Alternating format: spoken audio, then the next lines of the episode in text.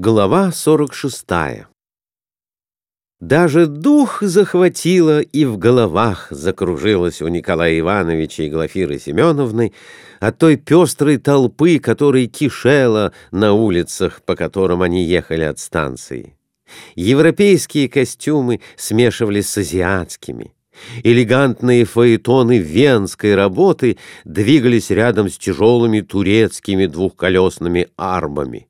В толпе виднелись европейские дамы, одетые по последней парижской моде, и турецкие женщины, с ног до головы облаченные в какие-то неуклюжие цветные мешки без стали, составляющие юбку и корсаж и головной убор, из-под которого выглядывали только глаза и брови.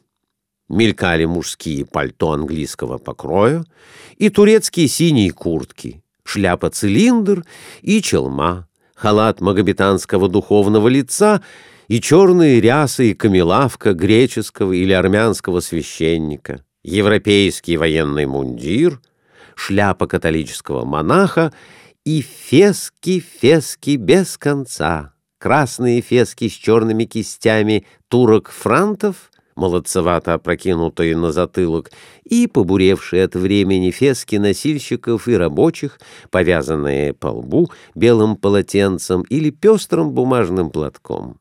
И среди этой разнохарактерной толпы людей знаменитые константинопольские собаки. Грязные, ободранные, попадающиеся на каждом шагу и парами и одиночками и целыми сворами. Они бежали, лежали у стен домов, стояли около открытых дверей лавок, продающих съестное. Если бы не полчища собак, вся эта движущаяся пестрая толпа походила бы на какой-то громадный маскарад.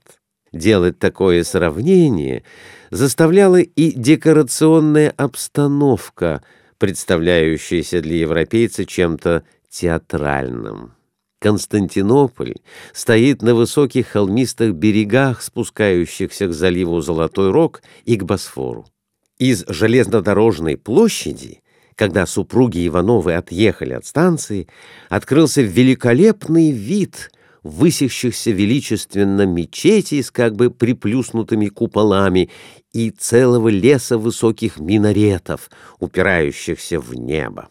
Когда же с площади въехали они в узкие улицы, ведущие к Золотому Рогу, Мечети и минареты, хотя и исчезли с горизонта, но направо и налево замелькали маленькие ветхие каменные турецкие дома с облупившейся штукатуркой, с окнами без симметрии, с лавками ремесленников и торговцев съестным, что также имело какой-то декорационный театральный вид — ибо на порогах этих лавок ремесленники на глазах у проходящих и проезжающих занимались своими ремеслами, а торговцы варили и жарили.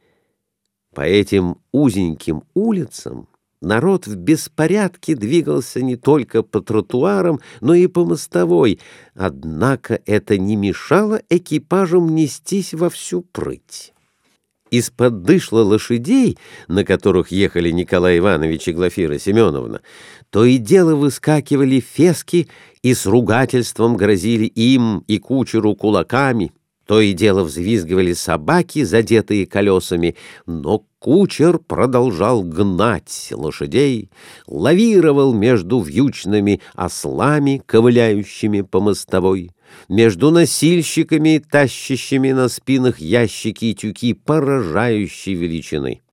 Улицы шли извилинами, поминутно перекрещивались, приходилось то и дело сворачивать из одной в другую, и нужна была особая ловкость, чтобы при крутых поворотах не задеть сидящих на углах прямо на земле разносчиков, продающих варенье, бобы, хлеб и кукурузу, а также их покупателей попадались развалившиеся каменные ограды старых кладбищ, на которых среди кипарисов виднелись мусульманские памятники тумбами с челмами.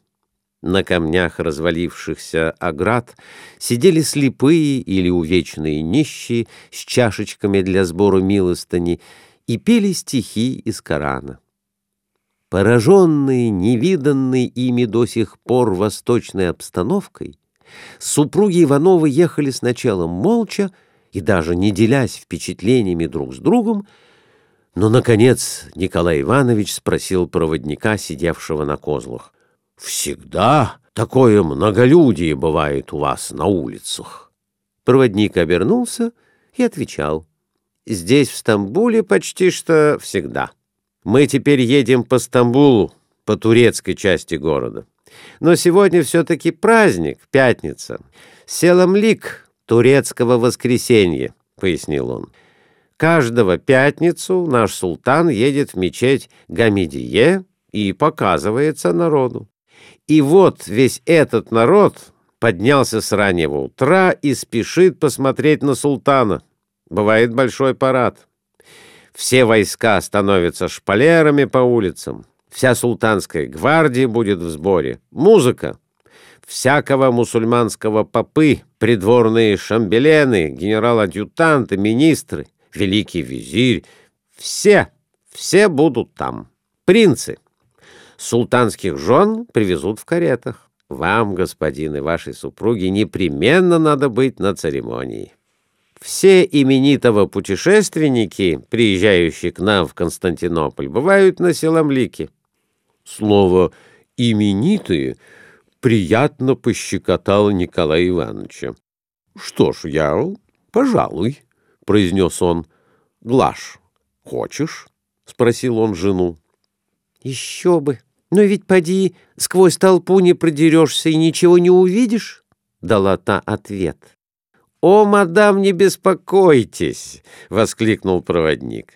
«На ваш паспорт я возьму для вас билет из русского консульства, и с этим билетом вы будете смотреть на церемонию из окон придворного дома, который находится как раз против мечети Гамедие, куда приедет султан». «А в котором часу будет происходить эта церемония? — спросил Николай Иванович. — Часу во втором дня.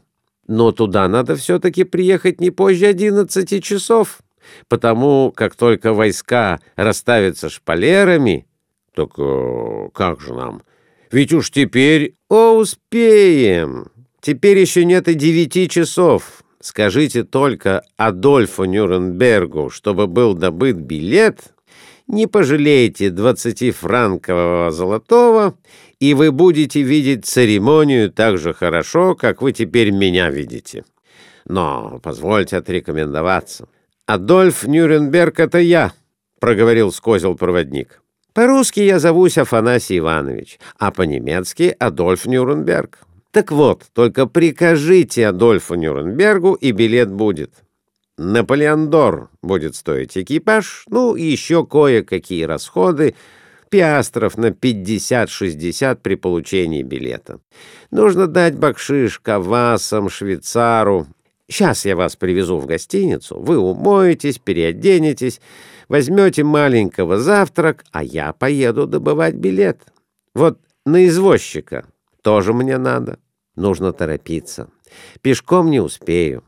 Ведь расход для вас будет в два полуимпериала. Адольф Нюрнберг — честный человек, и лишнего с вас ничего не возьмет. Мое правило есть такого — беречь каждого пиастр моих клиентов. Желаете видеть церемонию Селамлика? Парад помпезный. — Да, поедем, Глафир Семенна, — сказал Николай Иванович жене. — Поедем, Поедем. Пожалуйста, выхлопочите билет, Афанасий Иванович. Кивнула Глафира Семеновна проводнику.